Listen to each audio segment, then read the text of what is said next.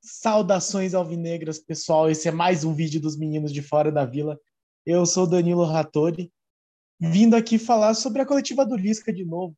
Vai ser uma semana um pouco mais tranquila. É, não sei, na verdade, o Santos nunca traz tranquilidade para a gente, mas vai ser uma semana com menos jogos, menos eventos. Começa agora uma sequência em que o Santos vai ter mais descanso e o treinador Lisca vai ter mais tempo para treinar. Então eu achei que eu até estava meio em dúvida se eu ia fazer essa questão de de novo trazer um resumo da entrevista, mas eu acordei hoje de manhã e eu, em algum momento eu escutei o Café com a Anitta do Diário do Peixe, é, com a Anitta Efraim, que é uma jornalista que fala sobre o Santos e que eu gosto bastante.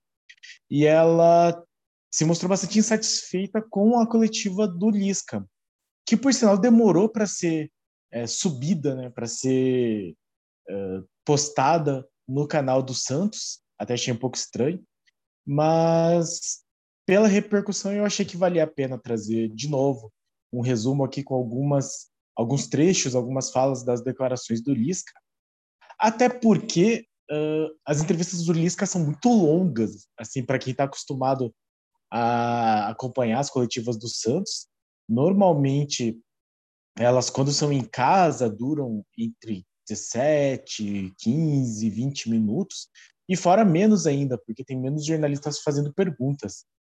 A, a entrevista de ontem do Lisca durou mais de meia hora e com apenas quatro perguntas. Então foi uma entrevista bastante longa de novo. O bichinho gosta de falar.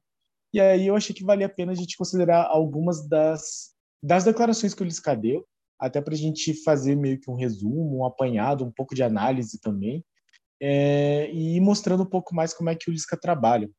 É, durante a semana a gente pretende falar um pouco mais sobre ele, é, até porque é o, é o grande assunto, a grande novidade do Santos, a menos que venha aí alguma contratação, e aí nesse meio tempo a gente vai conversando sobre isso.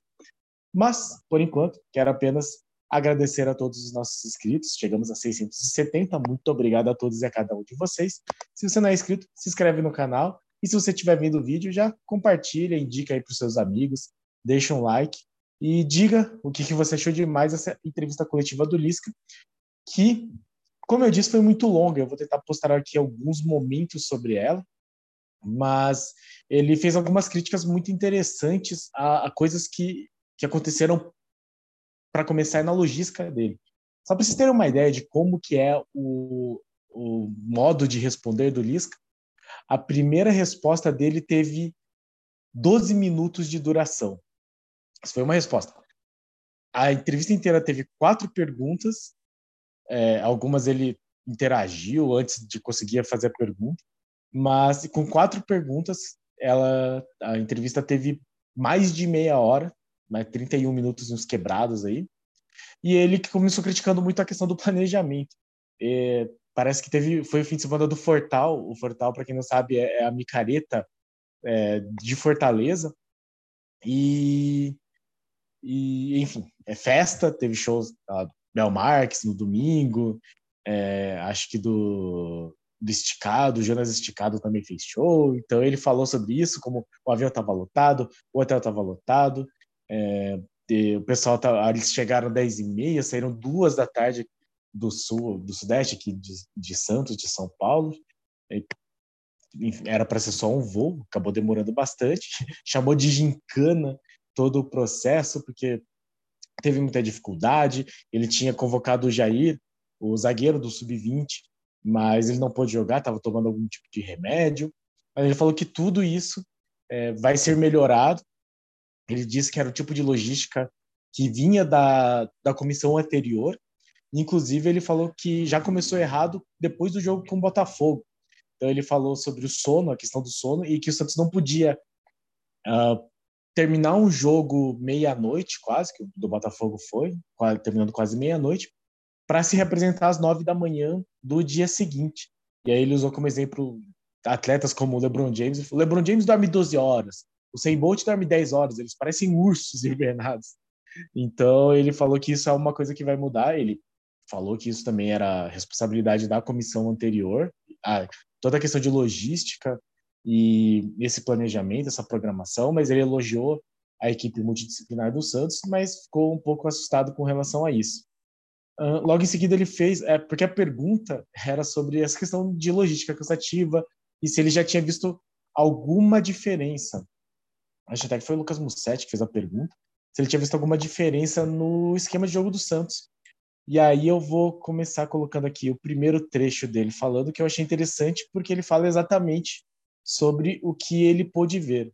Então vamos ver se eu consigo é, compartilhar, que é sempre uma dificuldade sempre um elemento diferente mas vamos ver. Compartilhei? Estou compartilhando.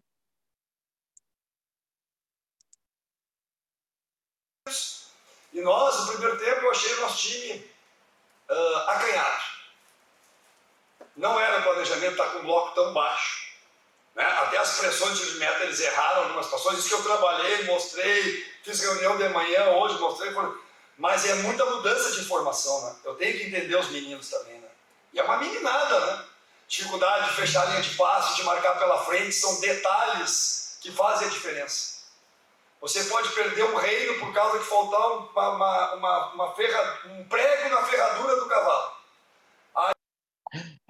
Aí... Só um adendo que agora ele vai fazer um comentário falando sobre como os detalhes são importantes. Olhem o exemplo que ele dá. Pode perder o reino por causa da ferradura, de, do prego da ferradura de um cavalo. O mensageiro não consegue chegar, a mensagem não chega, eu não sei mais o que. Pequenos detalhes são fundamentais no futebol. E a gente pecou em várias situações dessas nessa viagem. E não vai... Então, aí uma, já um começo do que foi o, a coletiva do Lisca, então ele criticando alguns momentos, mas aí nesse caso ele falou um pouco sobre essa questão de, de algumas falhas que ele teve e aí ele essa próxima parte da entrevista ele fala com, como o primeiro tempo o Santos não foi tão bem. Ele falou, prometeu que isso não vai se repetir, que ele vai mudar essa cultura, a questão da recuperação também. Mas aí ele falou sobre como o Fortaleza foi melhor no primeiro tempo mesmo, é, o Santos não teve chances, o Fortaleza teve domínio, o Santos tentou trabalhar com bolas longas, porque as linhas estavam baixas, ele mesmo mencionou isso. E aí o segundo tempo não. Aí ele falou que o segundo tempo o Santos foi melhor, inverteu. Quem entrou, entrou bem, como o Balieiro, como o Ângelo. Aí ele só ficou lamentando porque pelo segundo tempo o Santos poderia ter vencido. Inclusive ele disse que se tivesse que ter um vencedor pelo segundo tempo seria o Santos.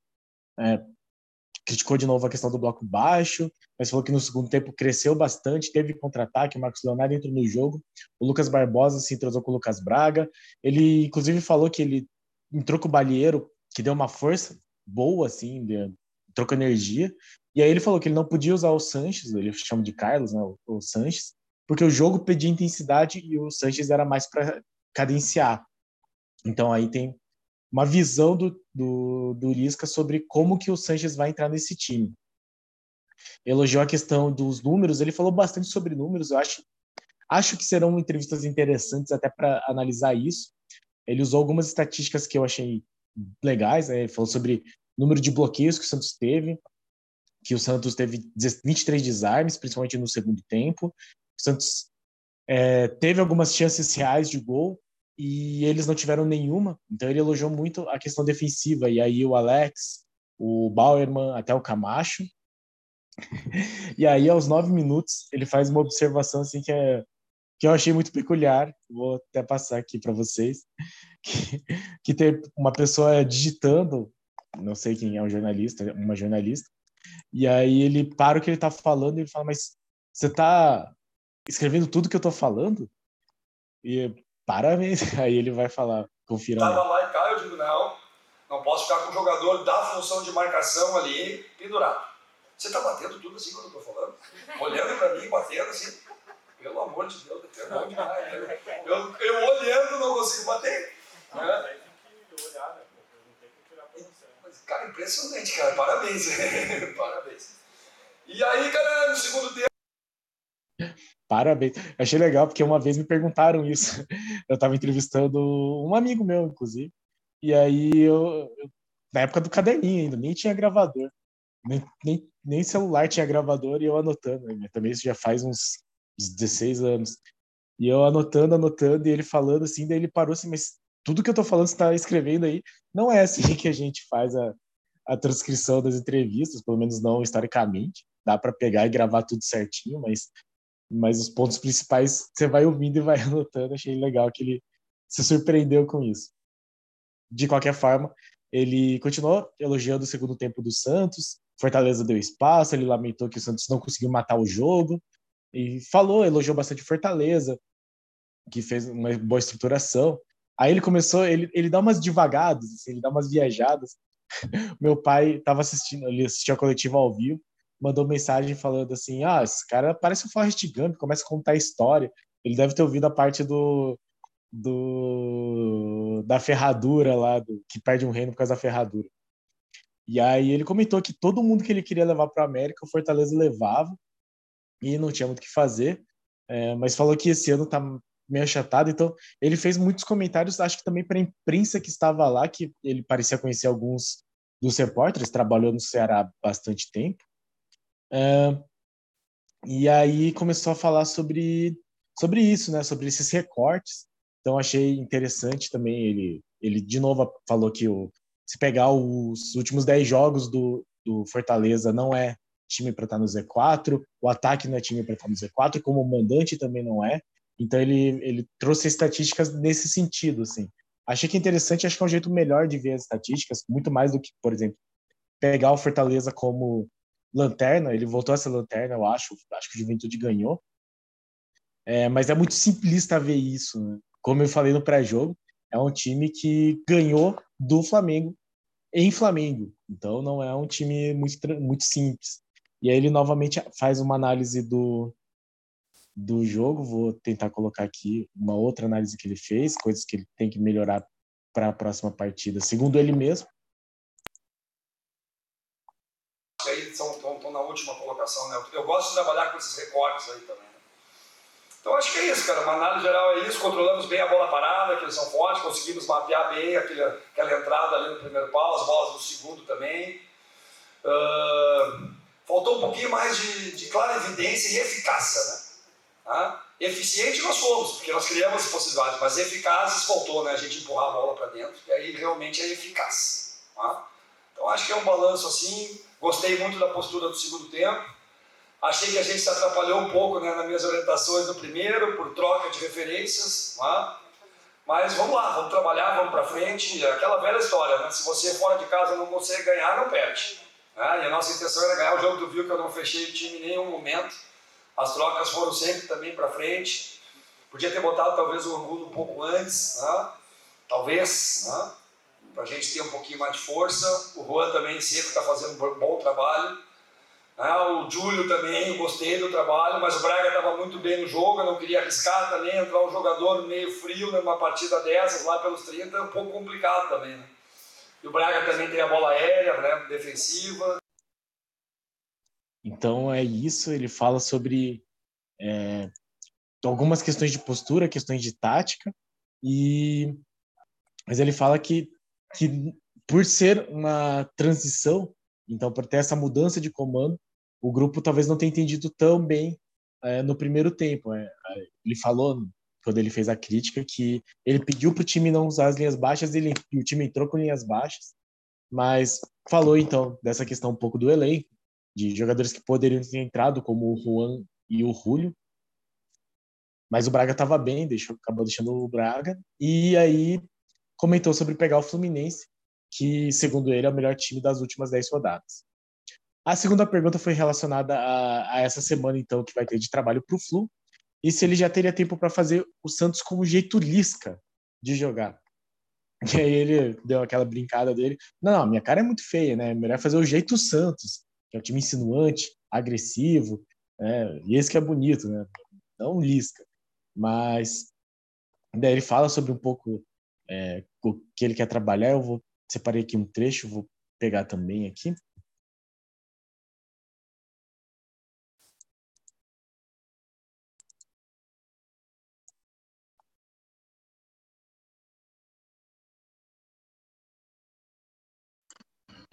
Definitivos do futebol atual, né? quando você rouba a bola e vai sair, e quando você perde a bola. Né? E a gente hoje, principalmente com o bloco alto que o Fortaleza fez, e pressionando o Rodrigo na primeira volante, os nossos meias ficaram mais soltos, mas a gente não conseguiu empurrar essa bola neles, né? E como a linha estava alta, então o ideal era trabalhar um pouquinho mais a bola média, mais a bola longa, nem que a gente não pegasse, mas para nós sair um pouco do nosso campo, fazer eles correr de costas, né? E nós entrar no campo deles, né? Mas isso tudo é experiência, meu time é muito jovem, né? Semana para treinar vai ficar melhor, né? Vamos melhorar a recuperação, vamos jogar em casa, tá? Uh... Então, e aí ele fala sobre essa questão de, de como que ele queria que o Santos tivesse jogado. Então, eu achei interessante fazer eles correr de costas, é uma coisa que eu acho legal de, de ser dita, porque meio que, que é um sinal de que o time está sendo pressionado. Ele começa a correr de costas. Isso acontecia bastante com o time do.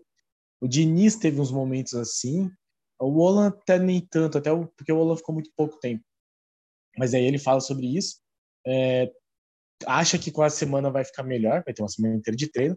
E aí ele já considera, né, a questão do Bauerman tá suspenso, o Alex, ele falou que tá com o tornozelo desse tamanho, ele disse, e até ele comentou, no momento em que o Alex machucou, era um escanteio, e aí o auxiliar dele que falou pro, pro médico não entrar, porque se entra o Alex tem que sair, então ele falou que o Alex foi teve muita, muito brilho, ele fala, ele usa esse termo. E aí ele tem um momento de dar uma puxada de, de saco nos treinadores daqui, elogia muito o Diniz, é, fala que é um treinador que faz coisa diferente, então ele acha que vai ser um jogo, um desafio tático interessante. É, fala, elogia assim o trabalho que é feito no Brasil, que ele aprendeu muito quando passou pelo América, e aprendeu bastante. E aí ele fala também que os jogadores do Santos são muito jovens. Então, o Ângelo tem 17, o Palheiro tem 19, o Lucas Barbosa que entrou tem 21, todo mundo jogou copinha. E aí ele falou que tem que ter mais calma, calma com esses jogadores e pensando que não está tão mal, porque se ganhasse, teria ficado em oitavo, já teria chance de pré-libertadores com o oitavo lugar. Mas aí fez alguns recortes de novo, né? O ataque do Santos é o nono, então não está tudo bem, mas a, a defesa é segundo. Né? Mas o jogo que não tomou gol, não tomou gol contra o Botafogo também, é a segunda melhor defesa do campeonato. Ele falou que está feliz, inclusive, pelos jogos do esporte, que nos quatro jogos que ele teve no esporte, ele ele não tomou gol em nenhum dos quatro jogos e não tomou gol agora contra o Fortaleza, mas também só fez gol no jogo num dos jogos do esporte. Então ele está achando que o ataque não está funcionando tão bem ainda. Essa foi uma resposta aí de quase cinco minutos, um pouco menos de cinco, um pouco mais de quatro, entre quatro e cinco minutos. Também uma resposta um pouco longa. E aí perguntaram sobre a questão do John. É, que o John, eu acho que até foi o, o Felipe Camargo do De Olho no Peixe que fez essa pergunta, é, que o John teria pedido para não ir para a viagem porque teria recebido propostas do São Paulo e sondagem do Botafogo, do monitoramento do Botafogo. E aí ele vai falar sobre isso e aí fez uma outra pergunta sobre se a zaga se tornou a, a maior das necessidades. E aí ele faz um discurso bem estilo estilo Lisca, falando que ele desenvolveu um sentimento que se chama compaixão. E aí é importante entender o jogador, e ele fala que nenhum é substituível. Quando ele fala ninguém é insubstituível, é, eu, eu, consigo entender que ele fala no sentido de que é, o time não pode fazer sacrifícios para manter o jogador e é melhor deixá-lo ir. Assim, é melhor para todo mundo que ele se vá. É que dá a impressão que ele desvaloriza um pouco o jogador, tipo, ah, sai o John e coloca outro no lugar, que é meio que ele falou. Mas, de qualquer forma, ele falou que da, da postura dele é não pedir reforços, que é um desrespeito com quem está lá. E quem faz a, a questão dos reforços é a comissão técnica, a direção, é a gerência, a presidência. Então ele não vai falar sobre isso. E é para perguntar para esses outros, é, essas outras esferas do clube sobre a questão de, de, de reforços. E aí ele falou sobre o John, falou que ele conversou com o Arzu, ele elogiou o Mazotti, né? E, dos jogadores reservas, dos, garotos da base do Santos que jogam de goleiro. É Sandro. Me deu branco agora do primeiro nome dele. Isso aqui é Mazotti.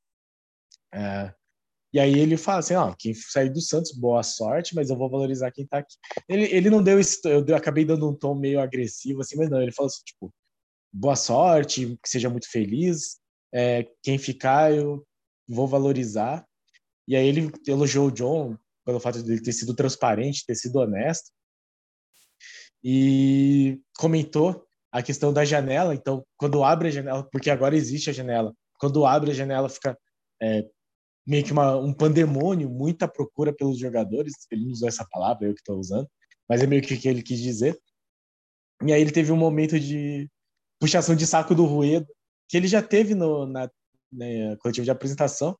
Eu não estou criticando aqui, eu acho que é o seu chefe, é quem paga o seu salário. Eu vou compartilhar só para a gente poder dar uma repercutida nisso. O Santos está fazendo tudo com calma. Né? Com... O Santos tem um resgate, né? desde que o presidente Rueda chegou, tu sabe disso, de estruturação, financeiramente. Né? Tinha muita dificuldade. A outra vez que ele me ligou tinha transfer ban, tinha não sei o quê, tinha que vender o Caio Jorge, tinha que não sei o que. Eu digo, nossa. Mas com muita perseverança e com muito trabalho, o presidente está conseguindo, cara. Sabe? Resgatar a credibilidade, resgatar poder de investimento. E ele está muito entrosado com o Newton, né? E eu tenho participado das reuniões na hora da escolha, né? Porque são muitas ofertas, né? Mas assim, te confesso que tem muitos jogadores estrangeiros, você não tem nada com os jogadores. Mas cadê o jogador brasileiro? Tem muito jogador brasileiro bom aqui também. Tem jogador na Série tem jogador que está em alguns times fora que podem voltar. Tá? Eu acho que nós temos que cuidar disso aí também, né? Teve uma época agora que está acabando um pouco, né? Mas só vinha treinador estrangeiro, agora estão saindo os estrangeiros e está voltando a gente, né? Então, essa foi a declaração que gerou um pouco mais de polêmica entre os torcedores. E, a meu ver, foi a declaração que, que meio que é, instigou a Anitta Efraim a criticar muito essa coletiva, porque ela usou palavras um pouco mais fortes do que eu classificaria. Ela chamou de horrorosa, assim. Não acho que seja esse nível, mas ela achou inadmissível que o treinador do Santos cogite trazer jogadores da Série B. Eu entendo a crítica, eu acho que pode ser que tenha jogadores, e aí no, no programa, em seguida, depois do Café com a Anitta, passa o Resenha Santista, que eu tento acompanhar também, na TV Cultura Litoral, no YouTube, e o, o Felipe Noronha, que faz parte da bancada, comentou que na seleção da rodada da Série B, tinha Jobson e Felipe Mão de Alface nessa última rodada. Para dizer o quão baixo é o nível do futebol da Série B. E eu acho que é uma crítica válida. É que ele comentou não só da Série B, como jogadores brasileiros de fora. E ele fez isso, acho que mais por uma questão de falar de jogadores brasileiros do que de jogadores estrangeiros. Eu acho que o Santos tendo espaço para jogadores estrangeiros e conseguindo pagar o salário, é importante que o setor de inteligência consiga fazer esse, esse trabalho de encontrar os jogadores.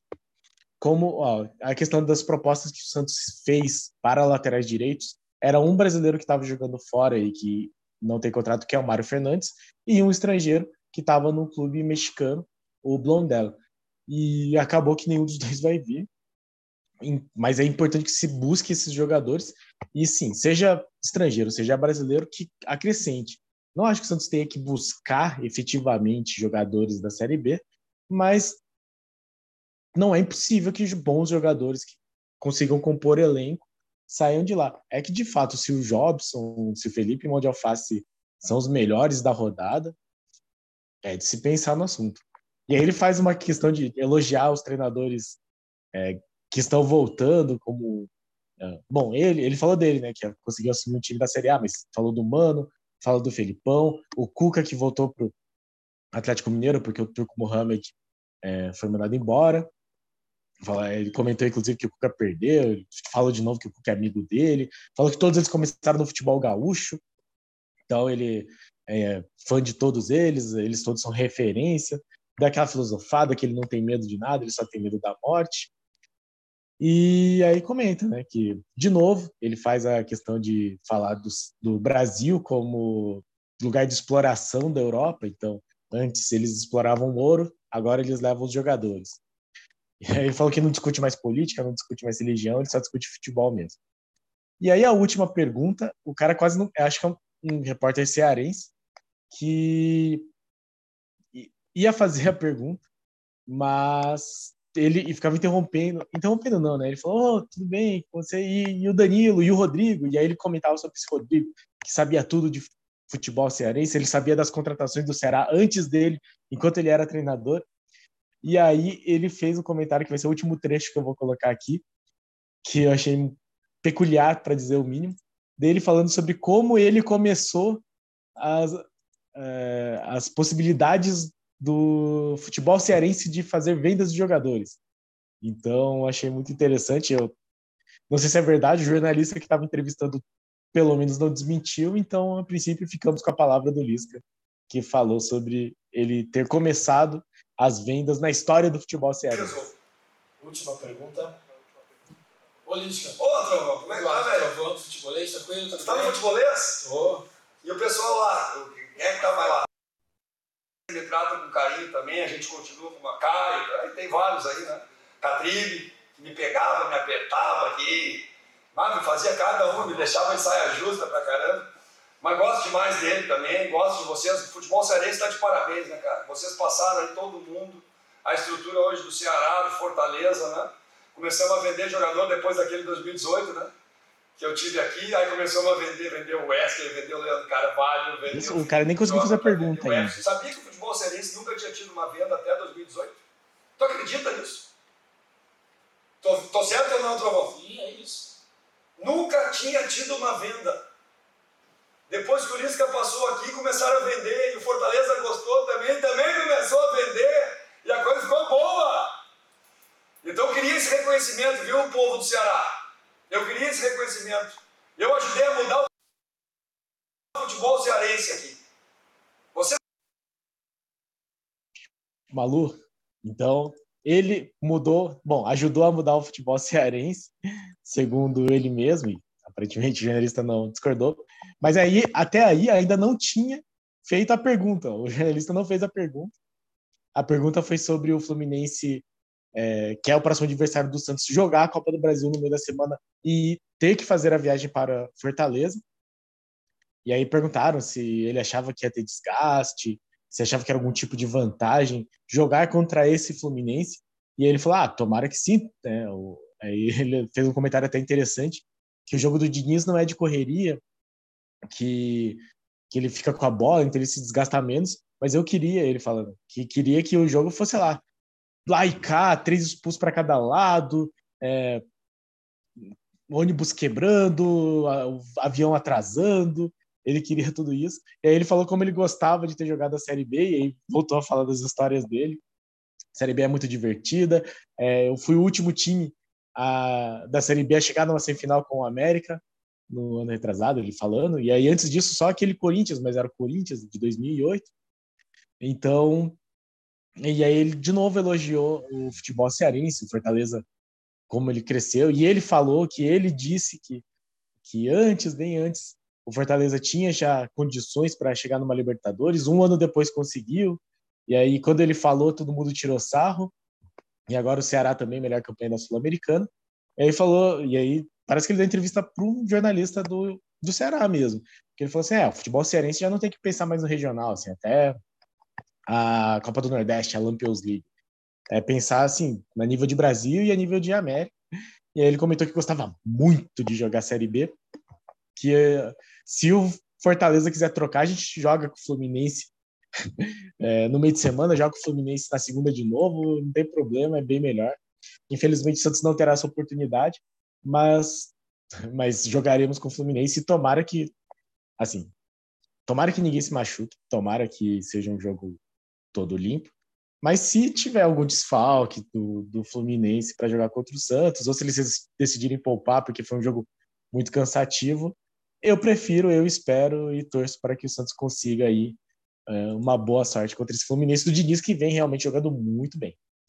Certo, pessoal? E essas foram as quatro perguntas, quatro perguntinhas que renderam uma entrevista aí de meia hora, uma entrevista bastante longa. Acho que serão algumas entrevistas assim, pelo jeito o Lisca gosta de falar. É, vamos ver se serão longas assim também nas derrotas, que é quando a gente traz mais a entrevista para pauta, porque é quando tem que ter explicação, é quando a gente cobra uma explicação, uma posição por parte do treinador. Então vamos ver como serão os próximos as próximas entrevistas do Lisca. Mas esse aqui foi o nosso vídeo de hoje, falando então sobre a, a primeira coletiva pós-jogo do Lisca doido na à frente do Santos Futebol Clube.